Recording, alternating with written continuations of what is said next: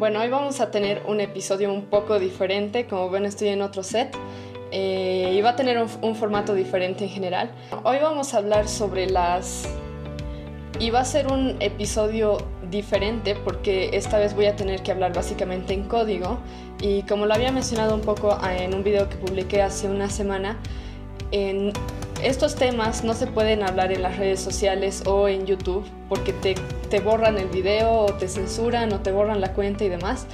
Así que si bien hoy el tema va a ser este, eh, les voy a explicar más o menos cómo lo vamos a hacer para porque yo lo que quiero evitar es que me borren el video de todas partes porque la idea es eh, llegar a más personas y que sea visible la información que se está dando porque esta es información que les aseguro ustedes no van a ver en ninguna red social, no van a ver en, en, los medios de comunicación y tampoco son datos que el gobierno les va a dar para nada. Así que eh, vamos a hablar sobre esto, pero en vez de llamarle esto, le vamos a llamar inyecciones eh, también no puedo mencionar este, esta otra palabra, así que en vez de utilizar esta palabra le vamos a llamar bicho.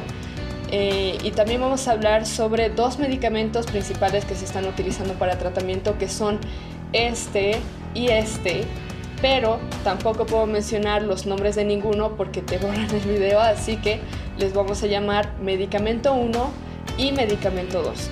Así que igual se los voy a dejar aquí en la, aquí en la pantalla los códigos que vamos a utilizar en este episodio. Y para los que están escuchando el formato de audio, eh, les voy a dejar el código que estamos usando escrito en la descripción para que ustedes vean de qué exactamente se está hablando. Em, así que eso, aparte vamos a hablar, eh, o bueno, en general vamos a hablar sobre este tema, sobre las inyecciones. Eh, vamos a hablar un poco cuál es la historia, o sea, cuántas inyecciones están, eh, se están produciendo por el momento y por qué exactamente la Organización Mundial de la Salud ha decidido ponerla en la lista de uso de emergencia y por, con tal razón se está obligando a los ciudadanos a que se inyecten con esta inyección. Así que vamos a estar hablando sobre eso. Este episodio es el primero de una serie de episodios que va a haber acerca del tema. Eh, hoy día no vamos a llegar a hablar de todo porque posteriormente en los otros episodios vamos a hablar sobre la eficacia que está teniendo las diferentes inyecciones que ya están disponibles para la población, cuál es la eficacia que está teniendo, cuáles son los resultados, cómo está reaccionando la gente, por qué en algunos países se está haciendo obligatorio y todo eso, y qué es lo que podemos hacer como ciudadanos. Pero principalmente en este primer episodio vamos a tocar las bases de todo eso y vamos a comparar un poco también la enfermedad causada por el bicho eh, con otras enfermedades también que son prevalentes en el mundo. Si eres nuevo aquí, hola, mi nombre es Andrea Guachaya y esto es Una voz conservadora en medio del caos.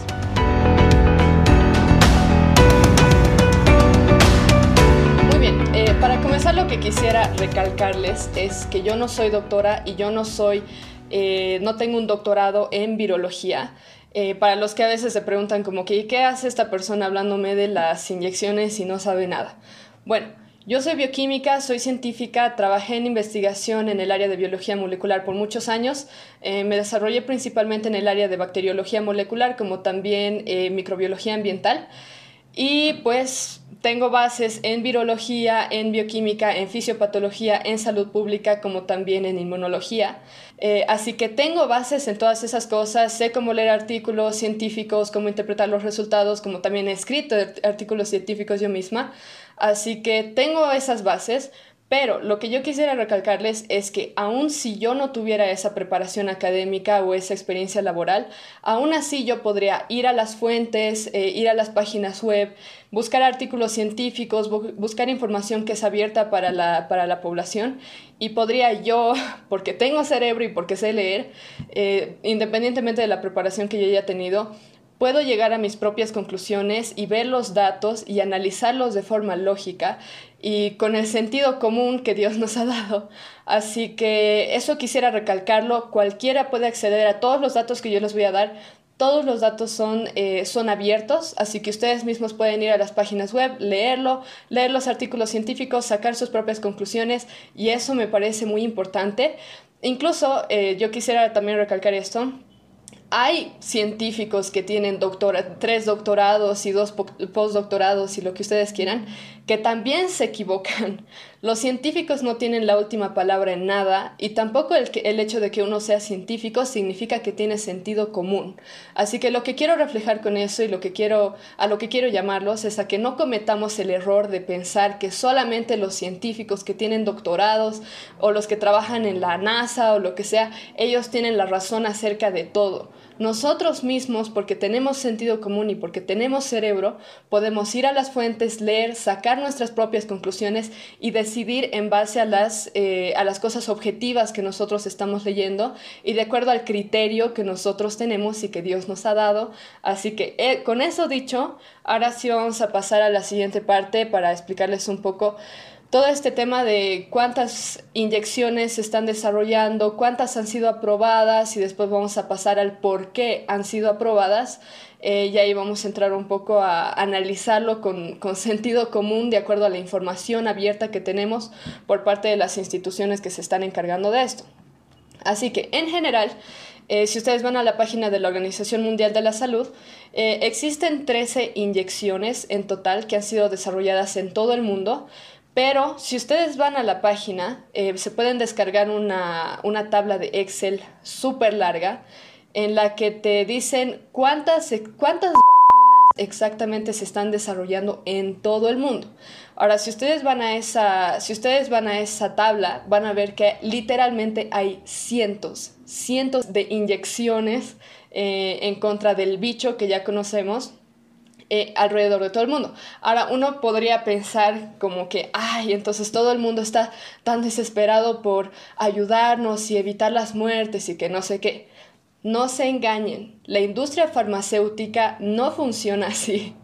La industria farmacéutica lo que le importa es el dinero y el negocio, porque como todo, la industria farmacéutica, la medicina en general, es un negocio. Así que si hay personas que, o equipos de investigación que están desarrollando no es necesariamente porque vean tanto el peligro y todo eso, sino porque como los gobiernos están obligando, perdón, estoy todavía diciendo la palabra prohibida que no debería decir. Vamos a ver si, ojalá no nos borren estas, estas cosas, pero voy a hacer mi mejor esfuerzo. Eh, si las industrias farmacéuticas están desarrollando estas inyecciones, eh, es porque ellos ven el lucro. O sea, si hay, tantas, eh, si hay tantos gobiernos que están obligando a sus ciudadanos a que se pongan, eh, a que se pongan la inyección, obviamente es un mercado súper grande para las industrias farmacéuticas, para equipos de investigación que están desarrollando las inyecciones y demás. Así que eso en general para que lo tengan claro. después, siete de estas inyecciones ya han sido aprobadas por la Organización Mundial de la Salud en la lista de uso de emergencia. Entre ellas están eh, la Pfizer, BioNTech, la AstraZeneca y la Johnson Johnson, la Moderna y algunas otras más.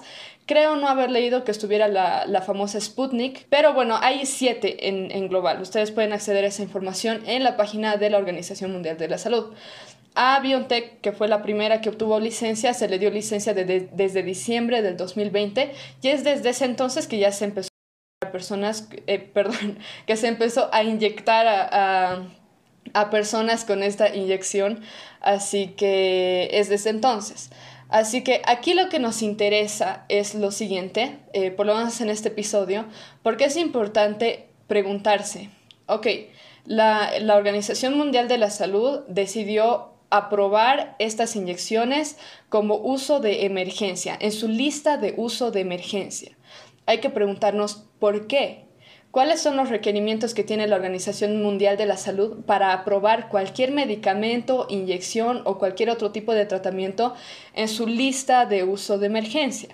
Ellos tienen principalmente cuatro eh, parámetros para aprobar un, medicamento, inyección, etcétera, en esta lista. Y hoy día vamos a analizar cuáles son estos, estos, parámetros y si realmente el bicho que tanto problema ha causado o tanto revuelo, eh, vamos a ver si realmente cumple esos, esos requerimientos como para que se haya aprobado las inyecciones en la lista de uso de emergencia. El primero, voy a intentar ponérselos en pantalla para que ustedes puedan leerlo también. Como les digo, pueden acceder ustedes mismos a esta información en la página de la Organización Mundial de la Salud. Eh, el primer requerimiento dice, o el primer criterio, la enfermedad para la que está destinado el producto es grave o potencialmente mortal, tiene el potencial de causar un brote, epidemia o pandemia y es razonable considerar el producto para una evaluación en la lista de uso de emergencia. Por ejemplo, no hay productos con licencia para, la indicación o para una subpoblación crítica. Ahora, para analizar este, este tema, porque ellos, eh, lo principal es que la enfermedad sea grave o potencialmente mortal. Así que vamos a comparar un poco el bicho eh, con otras enfermedades y cuáles son las tasas de mortalidad que se tiene hasta ahora y todo eso y cuál, cómo se expresa la enfermedad en diferentes eh, grupos de personas eh, para ver si cumple con este requisito de que es grave y de que es potencialmente mortal. Em, así que primeramente lo que quiero mostrarles es lo que les voy a intentar poner en pantalla también es la tasa de mortalidad real del bicho.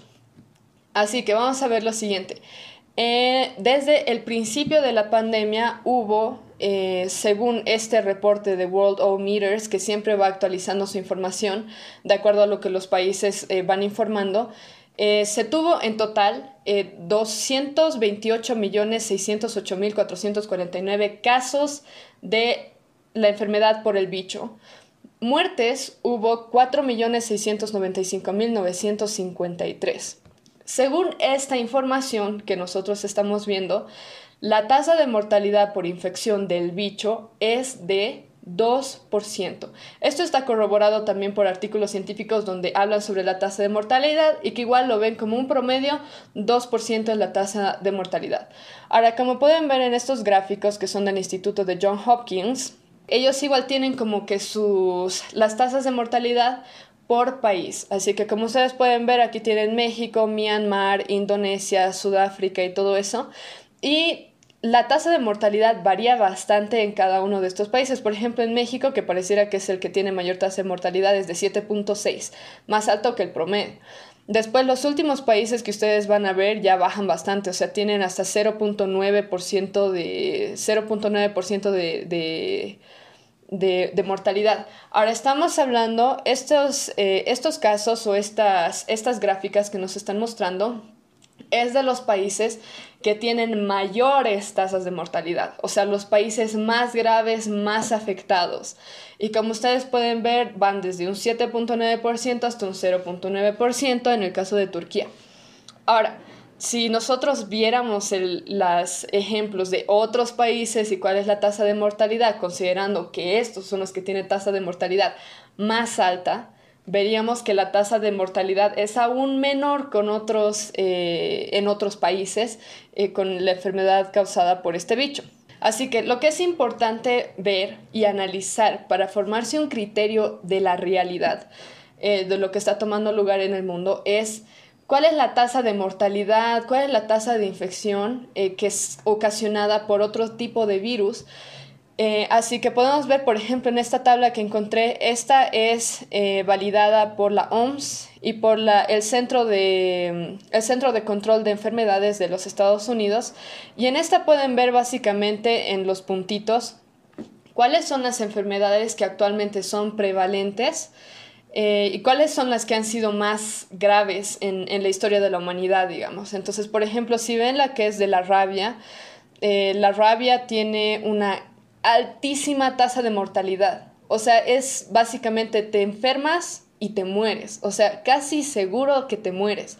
Porque no hay, tal vez los tratamientos no son efectivos, eh, la tasa de infección es muy alta, los síntomas son muy graves y todo eso.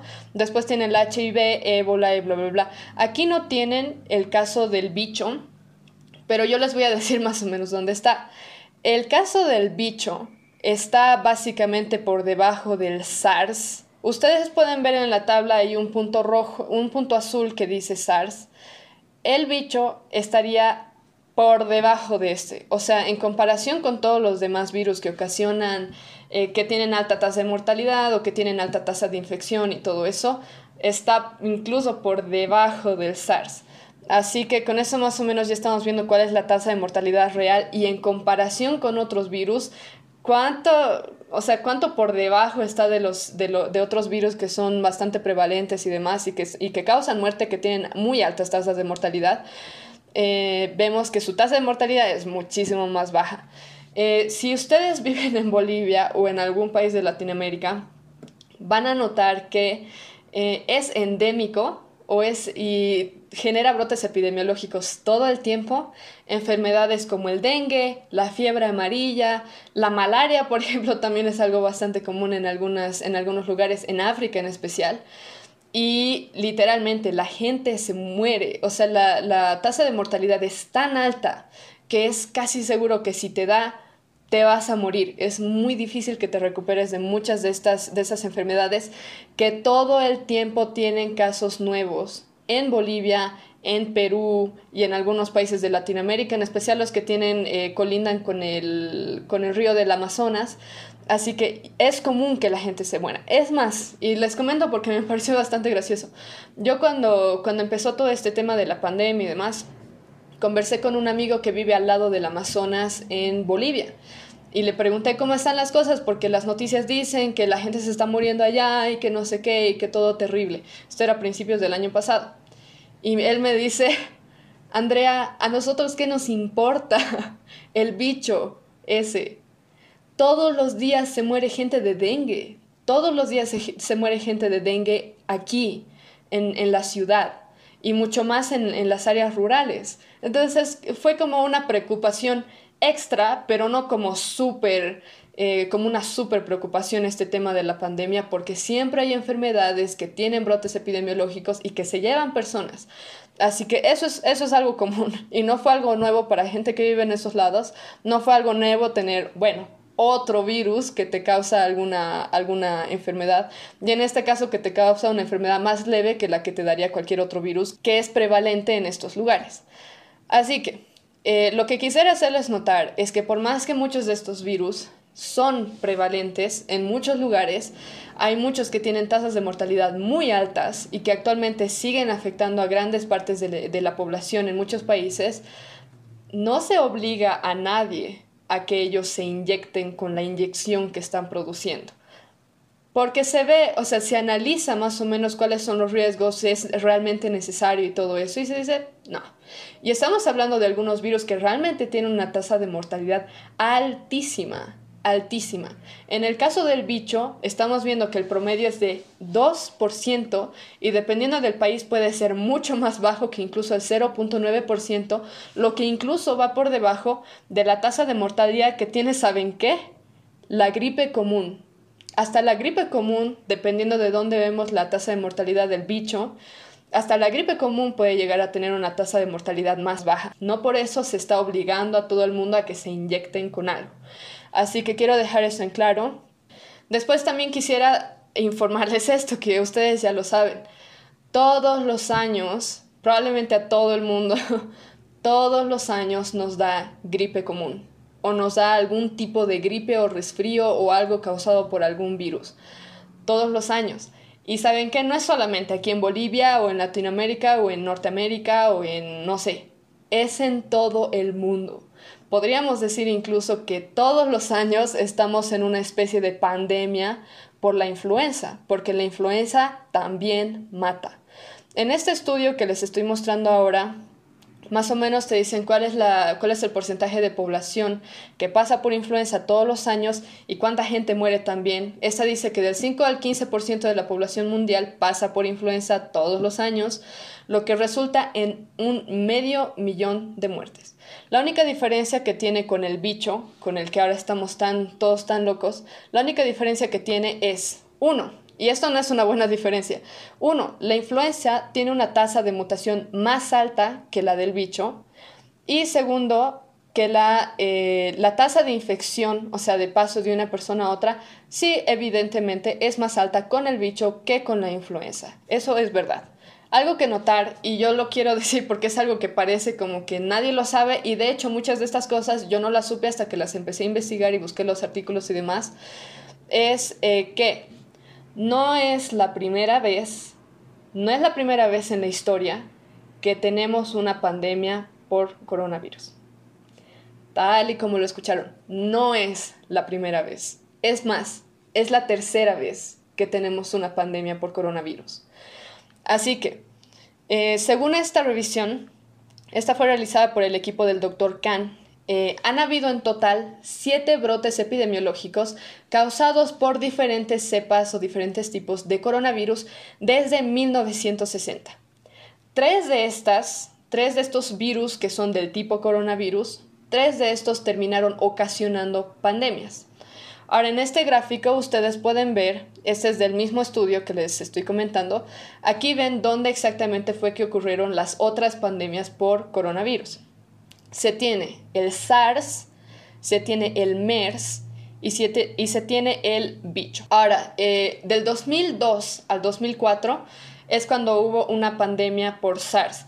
Entiéndase por pandemia una infección o un virus que está pasando de humano a otro y que, involucra, si no me equivoco, más de dos o más de tres continentes. Así que es, ese es el parámetro que se toma en el caso de las pandemias.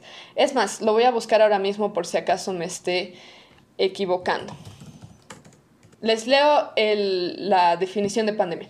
Enfermedad epidémica que se extiende a muchos países o que ataca a casi todos los individuos de una localidad o una región. Bueno, entonces, eh, con esto más o menos sabemos a qué se refiere con pandemia.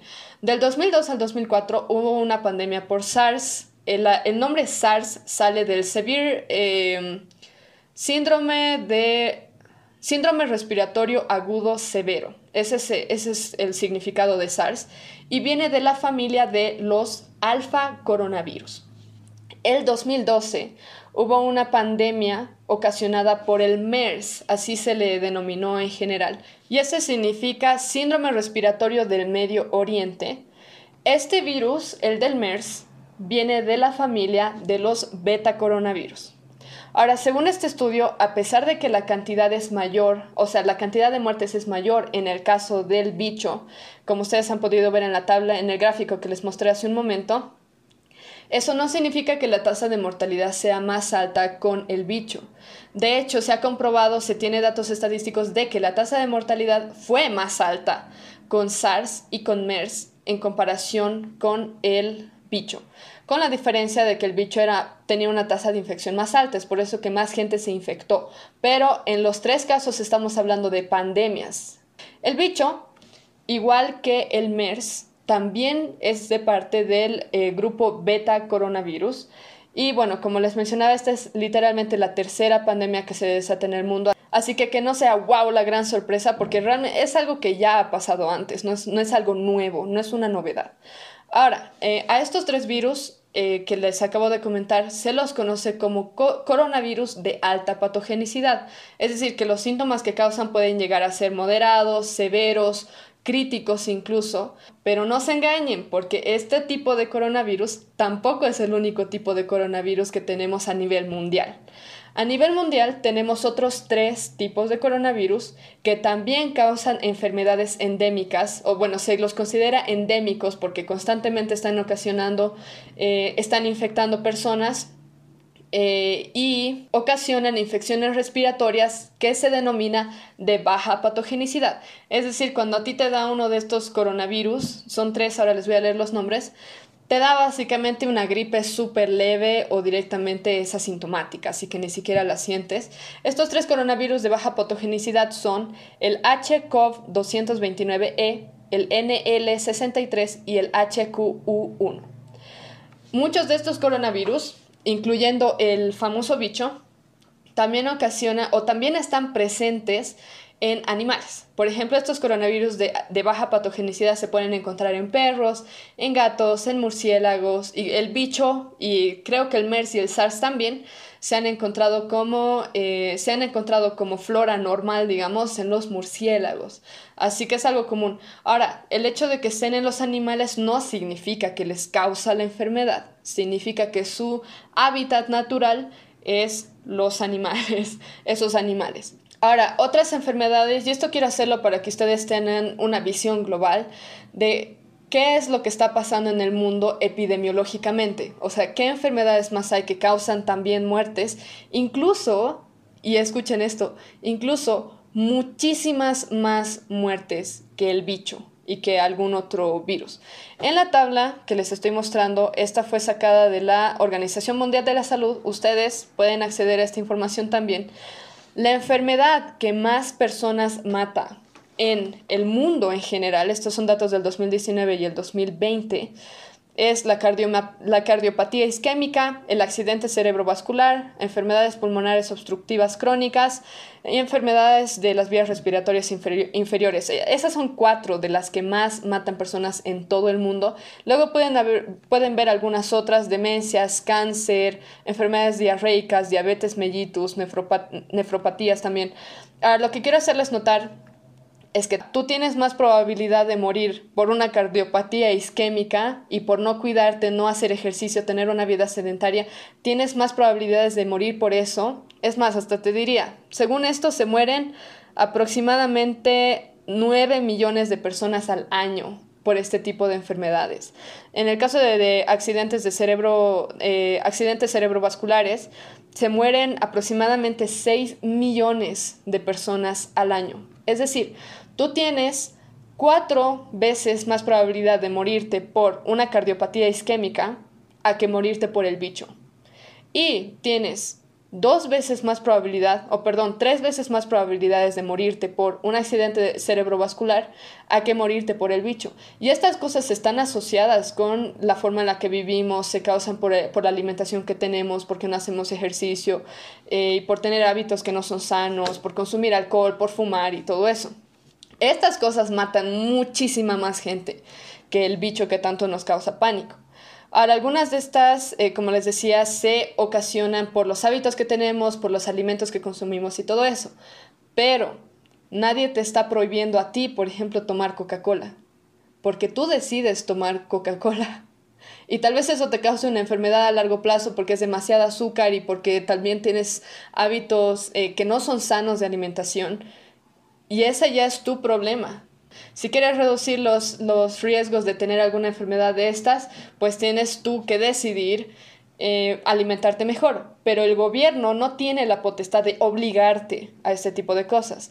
Ahora, otra cosa que también quiero decirles es lo siguiente. En general hemos visto, ¿cierto? Que la, por el, hasta el momento han muerto 2.6 o se calcula en promedio que 2.6 millones de personas han muerto a causa del bicho supuestamente, ¿no? Pero a causa del bicho eh, han sido 2.6 millones. Y como les digo, hay más probabilidad de que ustedes se mueran por alguna de las enfermedades que les acabo de mostrar en esta tabla, que son mucho más prevalentes, matan muchos millones más de personas que el, que el bicho. Ahora, otra cosa también que me parece interesante notar es lo siguiente. Cada año mueren 1.3 billones, perdón, 1.3 millones de personas en accidentes de auto. No por eso se nos prohíbe manejar un auto, porque realmente es un peligro. Subirte a un auto significa un riesgo. Significa que te puedes morir en un accidente. Ahora les voy a dar datos de Bolivia para que les llegue un poco más. El 2019 se sacaron datos diciendo que hubo en total 9.135 muertes por accidentes de auto el 2019. Eso significa 25 personas por día, una persona por hora. En el caso del bicho, en un año entero hubo 10.665 muertes, lo que significa que fueron 29 muertes por día y, adivinen qué, en promedio fue una muerte por hora. Es decir, usted tiene el mismo riesgo de morir por un accidente de auto a que morir por una infección por el bicho exactamente la misma probabilidad de morir por una o por otra. Pero usted toma el riesgo de subirse a un auto de todas formas, porque el riesgo es muy bajo, el riesgo es muy bajo, al igual que en el caso del bicho. Ahora, la tasa de mortalidad, como les decía en el caso de la influenza, hay algunos reportes que dicen que la tasa de mortalidad de la influenza es mayor incluso que, que en el caso del bicho. Hay otras fuentes que dicen que es un poco menor, no se sabe porque los datos son tan ambiguos en todo el mundo que realmente está difícil hacer ese tipo de análisis estadísticos, pero es lo mismo, usted tiene una probabilidad similar de morirse por la gripe común a que de morirse por el bicho. Y esos son datos estadísticos. Todos estos datos que les estoy dando son datos que ustedes pueden sacar de la OMS, del Centro de Control de Enfermedades de los Estados Unidos y en el caso de los datos que les estoy dando de Bolivia, pueden encontrarlo en cualquier periódico nacional que esté publicando este tipo de datos. Así que quiero reflejar eso, o sea, ver que cuando ustedes comparan la cantidad de gente que muere por otras cosas, van a ver eso. Ahora, antes de que se escandalicen, porque yo sé que muchos, y no, creo que esta es la reacción que tiene alguna gente, es, pero estamos hablando de 2.6 millones de muertes por año. Y yo no estoy despreciando a la gente que ha perdido a alguien durante todo este tema de, de la pandemia. Yo personalmente he perdido a una persona muy cercana a mí. Eh, y bueno, son cosas que pasan, pero cuando uno se pone a analizar estadísticamente cuáles son las causas y, y qué realmente está pasando, no es para escandalizarse de la forma en la que nos están escandalizando. Así que lo que quiero decirles es lo siguiente. Si bien se ha reportado que la tasa de mortalidad es del 2%, y se ha reportado que en un año ha habido 2.6 millones de muertes, hay que agregar a esto los siguientes datos. Y yo estoy segura de que muchos de ustedes y muchos científicos y doctores que trabajan en los hospitales van a estar de acuerdo conmigo. Uno, hay muchos de estos casos, ya sea muertes o ya sea la enfermedad como tal, hay muchos de estos casos que son falsos en los hospitales. Hay reportes falsos, por tanto la, eh, la tasa de mortalidad debería ser menor de lo que se piensa. Les voy a dar un ejemplo. Y yo he hablado personalmente con personas que trabajan en hospitales y ellas mismas me han dicho que este es el caso. Cuando hay personas en los hospitales que tienen cáncer terminal o que tienen alguna enfermedad de base, diabetes avanzada o alguna cardiopatía o algo por el estilo y fallecen porque les se contagiaron de COVID, digamos. Pero ellos ya estaban mal. Literalmente estaban en su camino a morir, porque así son las enfermedades terminales. Y no lo digo de forma denigrante o de forma eh, como para hacerme la burla. Yo tengo personas cercanas a mí que han fallecido por eh, cáncer terminal o por alguna, en especial cáncer terminal, pero yo, yo lo he vivido en carne propia también, así que no lo estoy diciendo de forma denigrante. Pero la verdad es que estas, estas personas que ya están en un estado terminal van a fallecer, ya sea porque se contagiaron por el bicho, ya sea porque les dio un pequeño resfrío, ya sea porque se infectaron de alguna bacteria, o porque les dio una infección urinaria, o por algún motivo, porque su sistema inmune está tan comprometido que ya no hay forma de que ellos puedan pasar esa pequeña infección que les está dando. Así que en muchos hospitales, y muchos médicos van a estar de acuerdo, enfermeras también, se está reportando que, la persona, que las personas están muriendo por el bicho, en vez de reportar que se están muriendo por la causa principal de su muerte, que es una enfermedad crónica o una enfermedad aguda o una enfermedad autoinmune o, una enfermedad terminal. Estos son falsos reportes. Cuando la gente que tiene cáncer terminal, diabetes muy avanzada y todo eso, y se contagia de influenza, o sea, la gripe común, también se muere, también se muere. Pero cuando ustedes ven el reporte de defunción, no dice que se murieron por influenza, porque la causa principal de su muerte no fue la influenza, sino su condición de enfermedad terminal.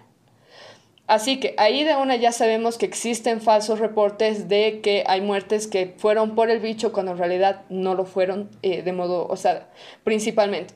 Ahora, este dato es muy interesante y a mí me choqueó, si bien yo ya sabía esto, pero no sabía los números exactos un gran porcentaje de la población pasa por la enfermedad completamente asintomática.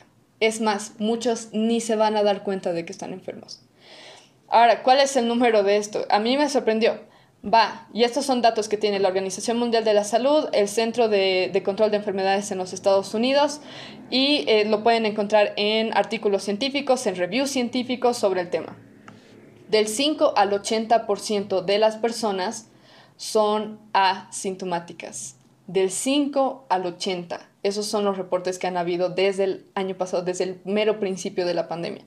Así que imagínense si se reportara a toda la gente que nunca llega a desarrollar síntomas, que nunca necesita ni tratamiento ni nada, obviamente la mortalidad sería muchísimo menor, infinitamente menor de lo que ahora parece ser.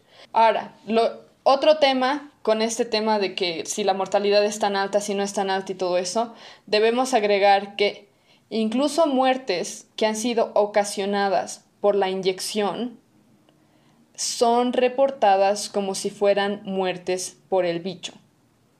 Y si ustedes son médicos o enfermeros o tienen algún contacto con gente que a las que las han obligado a inyectarse con esa cosa, van a saber y se sabe y aquí en Bolivia se tienen reportes de gente que ha tenido que lidiar con literalmente cientos de personas que han muerto por la inyección, en especial gente de la tercera edad Incluso estas muertes ocasionadas por la inyección se reportan como si fueran ocasionadas por el bicho. Y obviamente eso contribuye a que la tasa de mortalidad aparente ser mayor, pero no es que lo sea, en realidad es menor de lo que se piensa. Ahora, otro tema que también yo he escuchado por parte de unos amigos en Estados Unidos es que cuando hay casos de reinfección, o sea, uno se contagió, ok, se curó y después de un tiempo se volvió a enfermar, digamos, estos casos de reinfección se cuentan como si fueran nuevos casos de, nuevos casos del bicho, pero en realidad no lo son. Entonces la tasa de mortalidad, la tasa de morbilidad es más baja de lo que realmente aparenta ser. Y yo creo que muchos de ustedes, yo empecé a dudar de los datos que se están dando en World O Meters, por ejemplo, hace mucho tiempo, porque no es algo real. Aparte porque no te dan una distinción, o sea, no te dicen, por ejemplo, hay 100 casos de nuevos de COVID hoy día. Lo que deberían hacer ellos para no alarmarte en vano es decirte la verdad. De esos 100 casos, 80 son asintomáticos, 15 son leves, o sea, como una gripe común cualquiera, y solamente este pequeño porcentaje siquiera necesitó tratamiento. Pero eso es lo que no hacen. Por tanto, todo el mundo está alarmado de que si te da te vas a morir. No, no te vas a morir. Ahora, otros me van a decir lo siguiente. Es que hay cepas del bicho que están mutando y que son más peligrosas. Eso es lo que te dice la tele. Evidentemente eso es lo que te dice la tele. Ahora, lo que yo quiero decirles a ustedes es lo siguiente. No es algo nuevo, no es una novedad que los virus muten. La influenza, que es la que causa la gripe común, tiene una muy alta tasa de mortalidad. Desde que ocurrió este tema del H1, H1N1, que ustedes se deben acordar, fue, si no me equivoco, el 2012 o el 2013. Eh, desde ese tiempo hay como 20 diferentes mutaciones de la influenza. Es más, todos los años la Organización Mundial de la Salud tiene que sacar una nueva inyección porque la antigua ya no sirve pues porque el virus muta. Eso no es algo raro, no es una novedad. Hay muchos virus que mutan. Es más, hasta me atrevería a decir, pero tal vez algún virólogo me puede corregir. Si yo no me equivoco, por lo que yo conozco, todos los virus mutan. No es algo extraño. Así que por favor, a todos los que me están escuchando, no se dejen engañar con la televisión y con las redes sociales cuando les dicen, ay, no, que hay una nueva cepa y, ay, que ahora nos vamos a morir. No es cierto. Todos los virus mutan. Si estuviéramos tan escandalizados por algo así, todos deberíamos vivir encerrados porque todos los años hay una nueva cepa de influenza y que tiene una tasa de mortalidad probablemente mayor a la del coronavirus. Pero no es así Así que no se lo tomen como si fuera una novedad. Ahora, lo que sí es cierto es que este, este bicho, como cualquier otro bicho o cualquier otro virus, bacteria, son altamente, altamente dañinos o altamente mortales para gente que está en la tercera edad, que están inmunocomprometidos. Eso incluye a los bebés muy pequeños, por ejemplo, porque todavía no tienen la capacidad de procesar o de que su sistema inmune responda a ciertos virus o bacterias. También es altamente mortal para personas con enfermedades terminales, enfermedades crónicas, enfermedades agudas. También, por ejemplo, si alguien ha tenido alguna operación por algún apendicitis, no lo sé, o tal vez alguien que ha perdido mucha sangre se está recuperando en el hospital, está vulnerable, está vulnerable, es, es verdad. Ahora, noticias de último momento cualquier tipo de virus, cualquier tipo de bacteria, cualquier hongo, cualquier parásito, incluso los que son buenos para nosotros. Por ejemplo, no sé si ustedes sabían, yo la verdad antes de estudiar bioquímica no sabía. En la piel nosotros tenemos diferentes bacterias que nos protegen que, que otras bacterias malas nos infecten. Es decir, hay bacterias buenas, hay bacterias malas, como también hay virus buenos y hay virus malos. Yo no sabía, por ejemplo, esto de que tenemos una capa de bacterias en nuestra piel en, nuestra, en toda nuestra piel, en nuestro cabello, que nos protege. En nuestros intestinos también tenemos un montón de bacterias que ayudan a procesar la comida y todo eso. Esas son bacterias buenas. Cuando una persona es de la tercera edad, está inmunocomprometida, tiene una enfermedad terminal o alguna otra cosa, incluso estas bacterias buenas las pueden matar porque les generan enfermedades que a nosotros no nos van a causar porque nosotros estamos sanos. Así que, por favor, quítense de la cabeza que solamente el bicho es el que está matando gente que tiene enfermedades y matando gente que es de la tercera edad. No, cualquier virus, cualquier bacteria, parásito, hongo, incluso si a nosotros no nos va a hacer ningún tipo de daño, a ellos los puede matar por su condición. No es algo nuevo, no es una novedad, esto pasa todos los años en todos los hospitales, todos los meses, probablemente todos los días, que se muere alguien por alguna infección de, ese tipo, así que no es, no es algo nuevo. Así que, principalmente lo que estamos viendo es lo siguiente, el bicho tiene una, tiene una mortalidad, o sea, mucho más alta en personas que están en este grupo de riesgo que les acabo de mencionar, es cierto, cualquier otro bicho, cualquier otro virus, bacteria, también tiene una mucho más alta tasa de mortalidad en este grupo específicamente. No por eso el gobierno debería obligarnos a todos a, a inyectarnos en contra de absolutamente todo por el hecho de que sea peligroso para este grupo de riesgo. Porque de ese modo en realidad tendríamos que ponernos en cuarentena toda nuestra vida, entonces, porque hay muchos virus, muchas bacterias y demás que son peligrosos para este grupo de riesgo. Pero no significa obviamente que estas cosas sean peligrosas para la población en general. Estas simplemente son cosas que siempre son peligrosas para los grupos de riesgo. Ahora algunos me van a decir, pero han habido personas jóvenes que han fallecido, que parecían sanas y todo eso y realmente me apena mucho. Yo he tenido personas, tal vez no directas, conectadas a mí, eh, pero conozco, tengo familiares que han perdido algunos amigos y demás que parecían estar sanos. El doctor Paul Saladino eh, dice que esto se puede haber dado por una mala alimentación, consumo de alcohol, consumo de tabaco o una vida sedentaria o tal vez algún, alguna enfermedad crónica o aguda que hayan tenido que no se hayan dado cuenta y al momento en el que se infectaron con este bicho es que se puso aún peor lo, que ya tenían, digamos, o en el caso de, de que realmente no hayan tenido una buena nutrición o buenos hábitos y demás, tal vez eso haya contribuido. Ahora, lo que les quiero informar porque parece que es algo que los medios de comunicación no les van a decir, es lo siguiente. Una persona sana a quien le dé influenza, es decir, gripe común, también tiene cierto riesgo de morir. Es decir, de las 500.000 personas que se mueren cada año por influenza, hay algunas de estas personas que no necesariamente están en el grupo de riesgo. Así que esto tampoco es algo extraño, esto no es una novedad.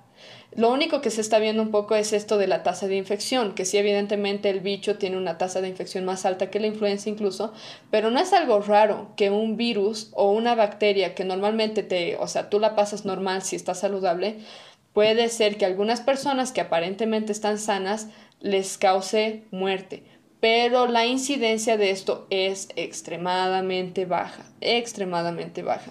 Y si ustedes ven datos de, de las personas que han muerto por este tema del bicho, van a ver que la mayoría de las personas que han muerto han sido personas que ya tenían alguna condición, que eran de la tercera edad. Eso ha sido lo más común.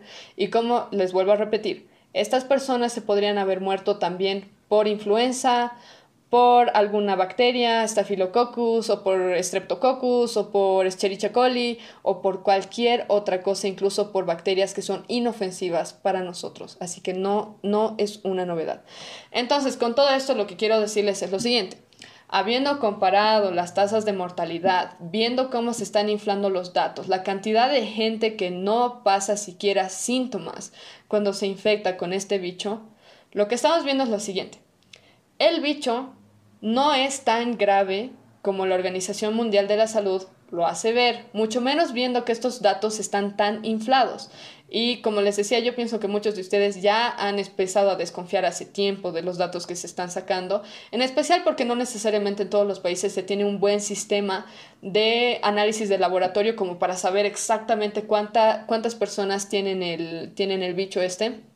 Así que se sabe que no es tan grave, porque si fuera tan grave, también deberían hacernos hacer cuarentena por la gripe común. Todos los inviernos, todos encerrados para que no se contagien por eh, influenza, porque igual tiene su riesgo. Es más, si fuera tan grave, también deberían encerrarnos, prohibirnos utilizar autos, porque la misma probabilidad, probabilidad que tenemos aquí en Bolivia de morir por el bicho, también la tenemos de morir en un accidente de auto. Así que, si es tan grave, también deberían obligarnos a inyectarnos con la inyección para influenza y para algunas otras, para algunos otros virus que tienen tasas de mortalidad más alta. Y eso es lo que quiero reflejar. Por tanto, el primer criterio de la Organización Mundial de la Salud que dice que para aprobar un medicamento, inyección o tratamiento en su lista de uso de emergencia no es cumplido, no es cumplido en el caso del bicho. Por tanto, su primer criterio no es cumplido para que ellos hayan incluido la inyección para el bicho en su lista de uso de emergencia. Vamos a irnos al segundo punto. En este segundo punto dice lo siguiente. Los productos existentes no han tenido éxito en erradicar la enfermedad o prevenir brotes. Para comenzar, les voy a recordar lo siguiente. Del 5 al 80% de las personas pasan la enfermedad completamente asintomáticos, no tienen ni un solo síntoma y se enteran tal vez de suerte. Otra fuente que es la American College of Physicians dice, del 40 al 45% de las personas son asintomáticas. Todavía es un número muy alto. Estamos hablando de la mitad de las personas casi, en el caso de este estudio. En el caso del otro, que es una revisión en la que se incluye datos de la Organización Mundial de la Salud y de la, eh, del Centro de Control de Enfermedades de los Estados Unidos, el número puede llegar a ser mucho más alto. Hasta el 80% es como decir, casi todas las personas la pasan asintomáticos. Por tanto, no es tan grave como para decir que hay que erradicarla ya. Es diferente cuando estamos hablando de dengue, por ejemplo, o de fiebre amarilla, en la que literalmente de 10 personas, 9 se mueren. 9 de 10 se mueren.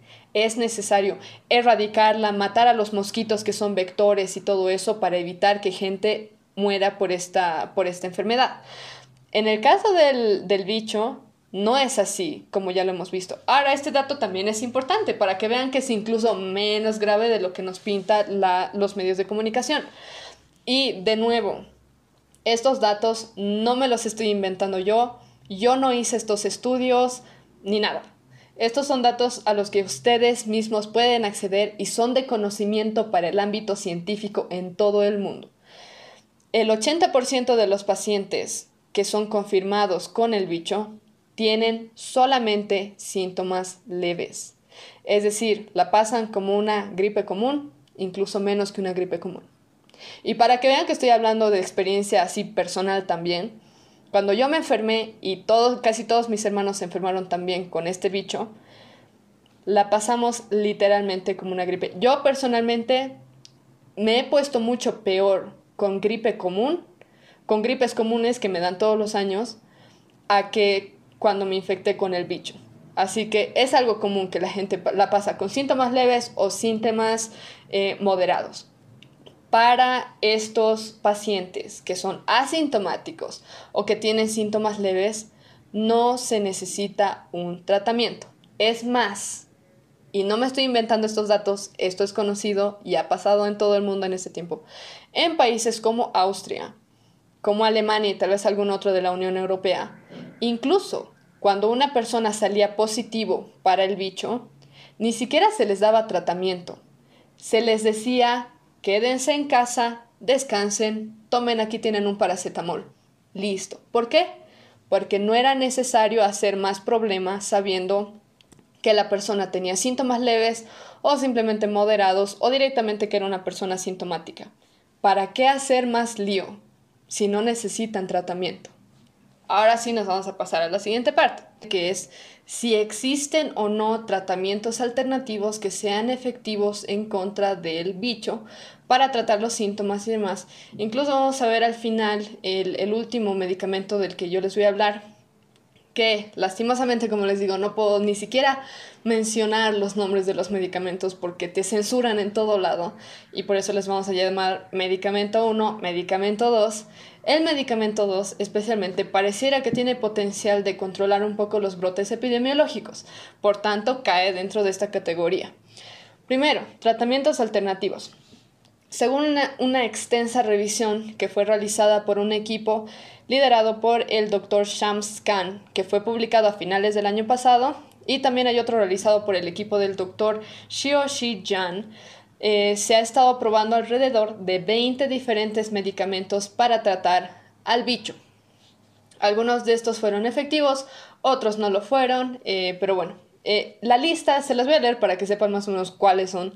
Se, ha, intentado utilizar cloroquina, medicamento 1, lopinavir, ritonavir, nafamostat, camostat, famotidina, umifenovir, nitazoxanida, medicamento 2, corticosteroides, tocilizumab, eh, sarilumab, bevacizumab, fluvoxamina, y hay otro estudio que también menciona el lopinavir y el ritonavir.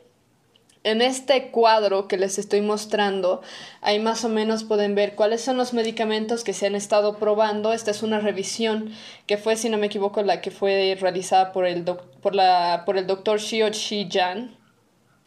Y en esta te dice cuál es el mecanismo que utiliza el medicamento para tratar la enfermedad. Así que eh, muchos de estos son antivirales. Eh, si ustedes saben algo de farmacología, se van a dar cuenta de que ese es el caso. Y esta es información que ustedes no van a escuchar en los medios de comunicación y es lo siguiente. Muchos de estos medicamentos ya se habían utilizado antes en contra de las dos pandemias por coronavirus, es decir, en contra del SARS y en contra del MERS, y estos tuvieron cierta efectividad.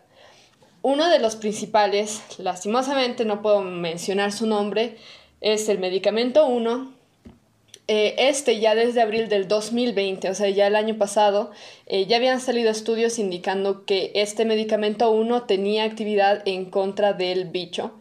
Y de hecho, sí, como les decía, fue utilizada en contra de SARS y en contra de MERS en las otras pandemias también. El doctor Julian Andreani y su equipo en agosto confirmaron que la combinación de medicamento 1 y la acitromicina tenía efectividad in vitro aún mayor en comparación con solamente utilizar el medicamento 1 y bueno, las pruebas in vitro en general significa que están haciendo la prueba en laboratorio, no están haciendo las pruebas clínicas necesariamente, pero posteriormente, en base a, estas, a estos resultados, se empezaron a hacer pruebas clínicas también. Entonces, se conoce que este medicamento 1 es efectivo, eso, eso es eh, como el espectro que tiene este medicamento, es efectivo en contra de la malaria, una enfermedad parasitaria, se utiliza como tratamiento también para enfermedades autoinmunes como el lupus eritematoso sistémico y la artritis reumatoidea, y se ha probado que también tiene actividad antiviral en contra del SARS. Ahora, también se ha demostrado que tiene la capacidad de controlar la cadena de citoquinas que desencadena la inflamación en pacientes críticos. Es por eso que se lo ha estado utilizando y probando. Eh, y hay estudios que han mostrado que es más efectivo cuando se lo combina con acitromicina. Hay algunos otros que también dicen que es más efectivo cuando se lo utiliza con zinc también. En el campo científico en general existe bastante desacuerdo entre si este medicamento 1 es o no efectivo, si baja la tasa de mortalidad, si tiene efectos secundarios que podrían afectar a los pacientes y todo eso. Y en general hay artículos científicos por ambos lados. Unos que dicen que han hecho pruebas clínicas y que dijeron no hubo ningún efecto diferente en relación a cualquier otro tratamiento. Otros que dijeron sí hubo, sí hubo eh, una diferencia eh, significativa entre el tratamiento con este medicamento y entre un tratamiento con algún otro tratamiento eh, o con, con algún otro medicamento, perdón. Pero lo que sí existe son evidencias de que el uso del medicamento 1 es efectivo en contra, eh, es efectivo en pacientes que tienen síntomas críticos o síntomas severos y algunos otros estudios también dicen que se puede utilizar en pacientes que, que tienen síntomas leves. Ahora vamos a ver algunos de los resultados que se han obtenido hasta el momento y lo que prueba que este medicamento tiene cierta efectividad en contra del bicho. Un estudio randomizado realizado por la doctora Lammers en el que se cuenta con un control negativo, eso es importante, tener siempre un control negativo para poder comparar los resultados.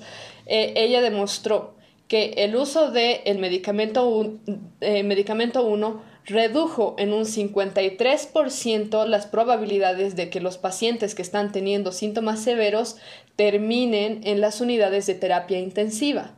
Es decir, eh, pudo controlar los síntomas severos que estaban teniendo y todo eso y evitó básicamente que se mueran, porque ya una vez que llegan a la terapia intensiva es mucho más probable que lastimosamente desarrollen más síntomas o tengan una, eh, ese sistema de ventilación que es muy invasivo y que les puede causar algún daño.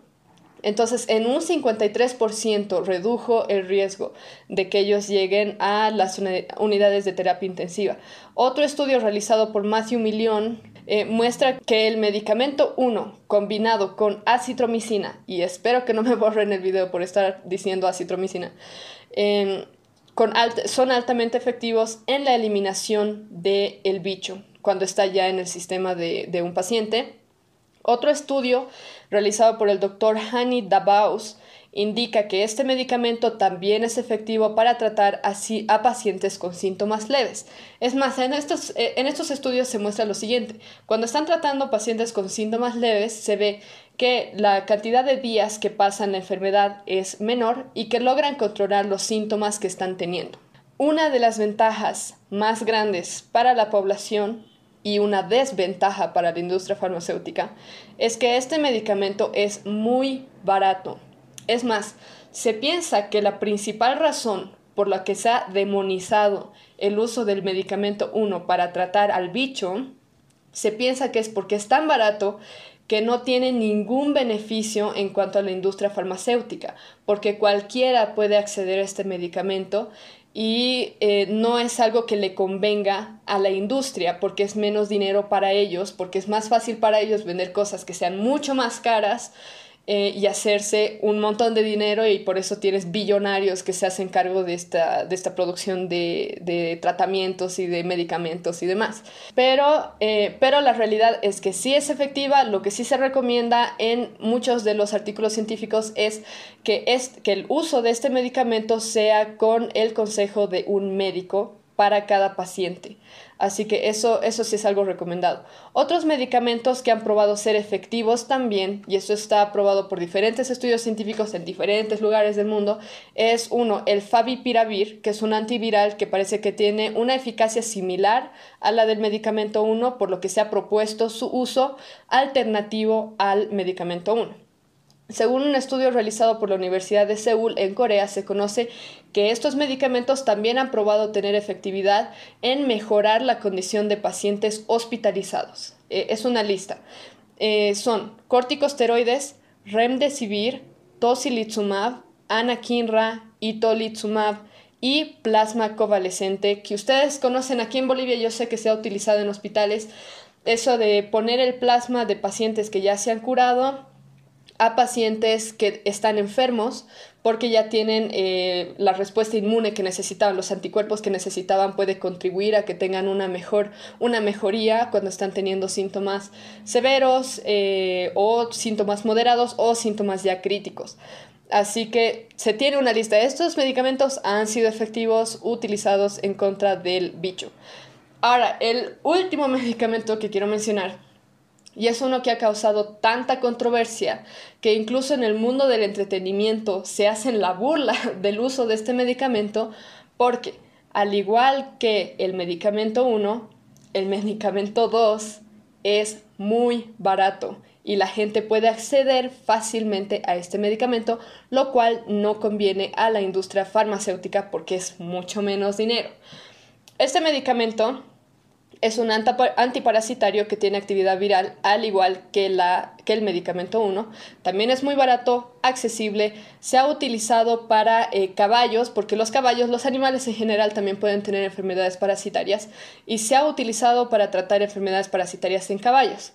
Esta es la razón porque la industria eh, la industria de entretenimiento y los medios de comunicación dicen que si tú tomas este medicamento, te creerás caballo, pues. Esa es una forma de manipular psicológicamente a las personas. Científicamente se conoce que este medicamento hace muchos años ya se utilizaba porque tiene propiedades antivirales y tiene propiedades que pueden eh, ayudar en diferentes eh, condiciones patológicas al ser humano. Así que no se dejen mentir cuando ven, a, no sé, algún presentador de televisión o algún actor diciendo qué ridículos los que piensan utilizar este medicamento 2 para tratarse el bicho, porque la realidad, y está sustentada fuertemente con eh, referencias bibliográficas, este medicamento ya se utilizaba, tiene propiedades antivirales. Así que ahora vamos a ver algunos estudios que prueban eso. Un estudio realizado en Irán indica que en una prueba clínica randomizada en pacientes con síntomas leves, este medicamento 2 redujo la tasa de mortalidad en un 15% aproximadamente, aumentó la saturación de oxígeno y redujo el tiempo de hospitalización de los pacientes. O sea, como pueden ver, fue bastante efectivo en las personas en las que se utilizó en comparación con el grupo control que tenían. En Barcelona también se ha reportado que puede reducir algunos de los síntomas como tos, pérdida de olfato y también el gusto. Y un estudio realizado sobre la población en Perú probó su gran efectividad. Es más, les aconsejo, yo como siempre les voy a dejar todas las referencias bibliográficas, les aconsejo que lean este estudio porque es impresionante la efectividad que ha tenido este medicamento eh, y porque es de fácil acceso para las personas y todo eso ha sido mucho más fácil eh, su distribución y todo eso ya tiene un gran efecto. Este estudio dice lo siguiente según el análisis estadístico que hicieron de los resultados que obtuvieron. Se halló una correlación estadística entre la distribución del medicamento 2 y la disminución de la tasa de mortalidad en Perú. La disminución de la tasa de mortalidad fue de 74%. O sea, se pueden imaginar la cantidad de personas que salvó este medicamento y bueno, este análisis estadístico lo prueba. También dice este estudio que este medicamento redujo la ocurrencia de la infección en los 25 estados de Perú. Y por eso les decía al principio que aparentemente este medicamento incluso tiene el potencial de controlar los brotes epidemiológicos y esto se está probando por el uso que tuvo en Perú. Ahora, en esta tabla en la, en la que ustedes están viendo ahora, se ve cómo estaban los picos así de los picos del, del, del, bicho este. Llegó un momento, si no me equivoco, fue en agosto, eso es lo que dice el artículo científico, fue en agosto que la distribución de este medicamento 2 fue mucho más amplia y se empezó a dar, se empezó a utilizar como alternativa de tratamiento para tratar el bicho se, vio una disminución muy marcada de los casos, de los excesos de muerte que estaba habiendo en Perú a causa de esto del, bicho. Y como pueden ver, eh, el análisis que hacen ellos es muy interesante porque dicen, se estaba distribuyendo el medicamento 2 ampliamente en Perú y se vio esta disminución dramática del número de excesos de muertes en, en el país. Cuando en el primero de noviembre del 2020 entra un nuevo presidente al país que impide la distribución de, la, de este medicamento 2 y no sé si lo prohibió o directamente simplemente lo reguló y ya no pudo llegar a mucha gente y demás, se vio un incremento dramático, un incremento muy dramático del número de exceso de muertes que estaba habiendo en el país. Así que a lo que esto, eh, ellos atribuyen esto, o sea, de la gran disminución y la gran, el gran incremento a la distribución específicamente del medicamento 2. Todavía se necesitan más análisis, no podemos basar esto solamente en, una, en, una, en un dato unifactorial, pero aún así este es más o menos lo que ellos argumentan, tal vez como una hipótesis les podría servir para un siguiente artículo, pero esto es lo que se ha visto en el país de Perú. Según el doctor Santin de la Universidad de Yale, incluso se piensa que, que el medicamento 2 podría ser el tratamiento que se usará en contra de nuevas cepas del bicho e incluso por parte de grupos de científicos se han hecho estudios para ver si este podría servir como profiláctico, es decir, para evitar que te enfermes tú con el bicho. Eh, y en países donde su uso es común, como en algunos países de África, se ha visto realmente una baja incidencia del bicho. Ahora, lo triste es que es bastante evidente en el caso de los dos medicamentos que se están utilizando principalmente, que son buenas alternativas, en especial este medicamento 2, es que a las autoridades gubernamentales y a la industria farmacéutica en general y los que se están dedicando a producir las inyecciones, no quieren que se sepa que estos medicamentos tienen efectividad, tampoco quieren que sepa que la mayoría de la gente es asintomática o tiene síntomas leves, literalmente como una gripe, no más peligroso que muchos de los virus que tenemos hoy en día eh, circulando por nuestros países. No quieren que se sepa todo esto porque es demasiado barato para los que son asintomáticos o tienen síntomas leves como yo. Es demasiado barato, no necesitan siquiera un tratamiento. O sea, es cero beneficio para la industria farmacéutica. Si se tiene alternativas de tratamiento también es un perjuicio para la industria farmacéutica, porque eso significa que no van a poder vender tantas inyecciones como ellos querían. Ellos quieren obligar literalmente a todo el mundo a inyectarse con esa cosa. Eh, después, en otro episodio, vamos a hablar de realmente cuál ha sido la efectividad, los resultados que se ha tenido. No en todos los casos ha sido malo, así que yo voy a, voy a revisar todo eso. Pero a ellos no les conviene que medicamentos tan baratos salgan al mercado eh, farmacéutico por, este, eh, por esta razón. Así que debemos tener eso bastante claro. Así que como pueden ver, sí hay tratamientos efectivos en contra del bicho, incluso uno como, la, como el medicamento 2 que parece que tiene potencial para prevenir brotes epidemiológicos por la efectividad que tiene. Por lo tanto, si nosotros analizamos lógicamente y tenemos un poco de criterio nos vamos a dar cuenta de que el segundo requerimiento de la Organización Mundial de la Salud para aprobar una inyección como esta, para tratar una enfermedad que tiene una tasa de mortalidad mucho más baja de lo que se piensa y que tiene tratamientos alternativos que son efectivos en contra de ella, este bicho tampoco cumple el segundo criterio de la Organización Mundial de la Salud para que ellos hayan decidido aprobar la inyección en su lista de uso de emergencia, por lógica y por todos los datos que les acabo de dar. Ahora, tenemos dos puntos más. Estos dos puntos más no los veo muy importantes o muy, eh, muy relevantes ahora, por lo menos para este episodio, porque son cosas que habría que verlos por parte de las compañías que están produciendo las inyecciones, pero de todos modos los vamos a ver el producto, el tercer criterio de la Organización Mundial de la Salud para aprobar un medicamento en su lista de uso de emergencia es el producto se fabrica de acuerdo con las buenas prácticas de fabricación vigentes en el caso de medicamentos y inyecciones y bajo un sistema de gestión de calidad eh, funcional en el caso de los DIB. No estoy segura que es el DIB. Pero eh, en el caso de las industrias que están trabajando en todo esto, yo asumo, no me he puesto a revisar realmente dónde están las compañías, qué tipo de controles de calidad tienen, si realmente están siguiendo y que no sé qué.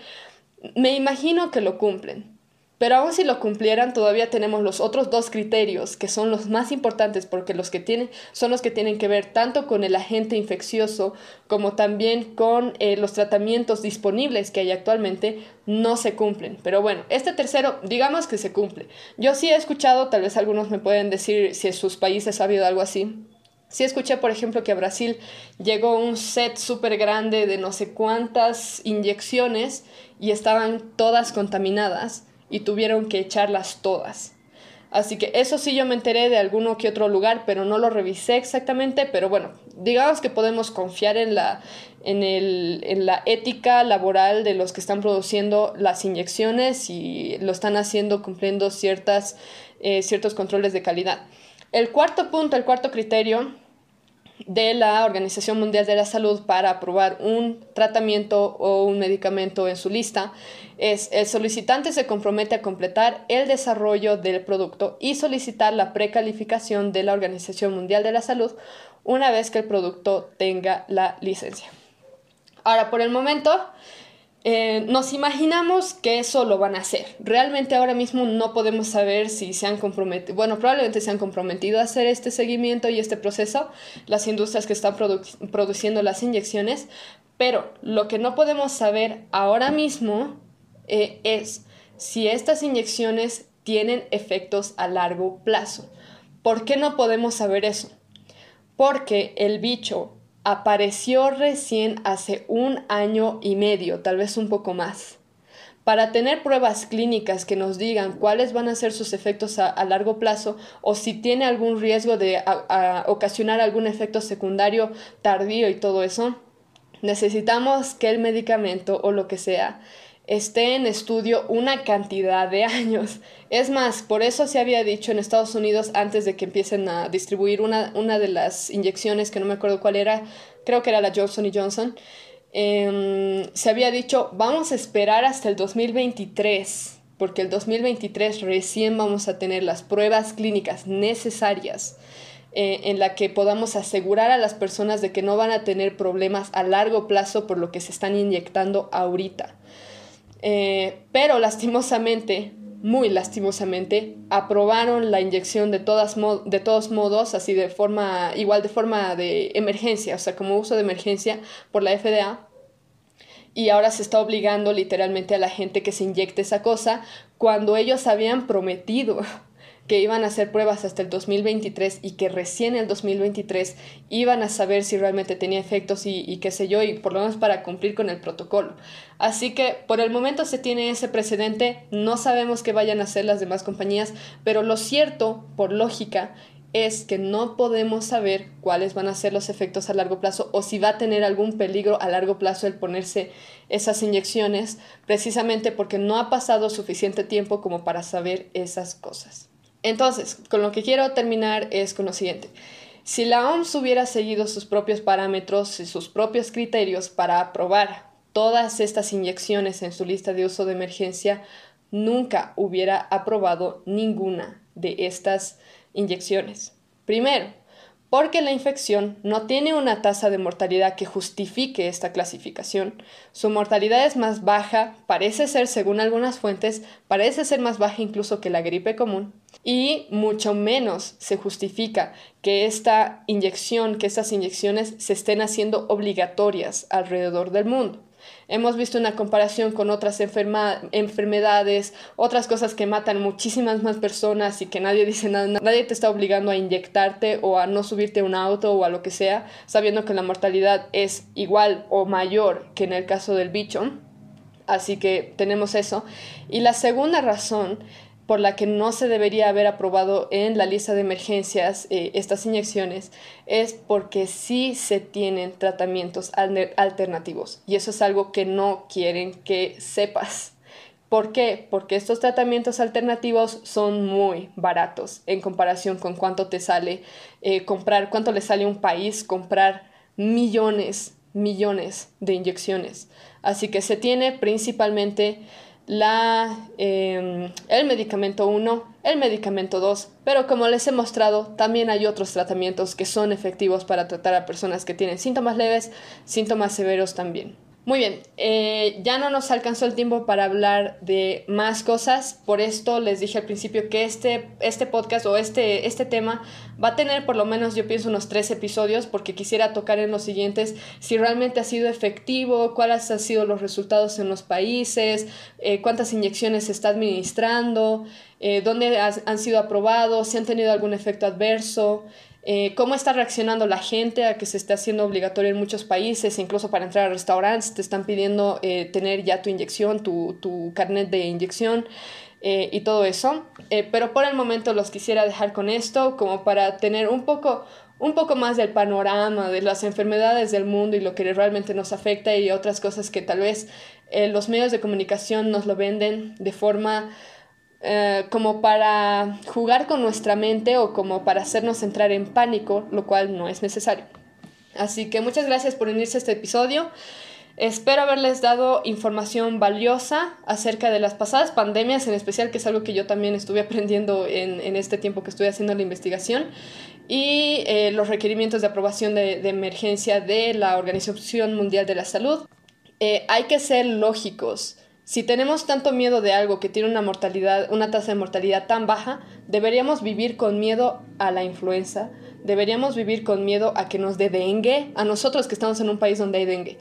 que, que, nos dé, no sé, cólera o que nos dé o que nos muramos en un accidente de auto, tendríamos que vivir con miedo a todo si vamos a tener miedo a este bicho.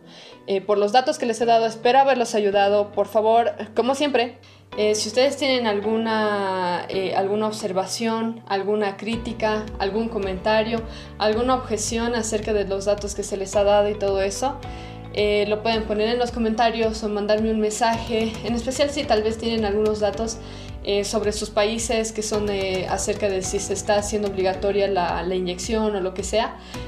por favor lo pueden poner aquí. Eh, también les recuerdo que ustedes pueden seguirnos por las plataformas eh, de, de, podcast, en Google Podcast o en Spotify. Y como ya les había comentado, es muy probable que este video lo borren, por más que he hecho mi mejor intento de, de no mencionar ninguna de las palabras que normalmente censuran y todo eso. Pero con más razón les aconsejo que vayan a seguir las páginas donde tenemos el formato de audio, porque normalmente es ahí donde no borran la, la información y bueno, Así que les aconsejo que vayan por ahí en Google Podcast, Spotify, Apple Podcast o cualquier tipo de, cualquier tipo de plataforma donde ustedes eh, escuchen podcasts. Y eh, bueno, espero verlos en el próximo episodio. Mientras tanto, los animo a que ustedes piensen por ustedes mismos, a que investiguen, a que cuestionen lo que, las, lo que los medios de comunicación nos dicen, como también lo que el gobierno nos dice. Eh, y que saquen ustedes sus propias conclusiones, porque solamente la verdad puede hacernos verdaderamente libres.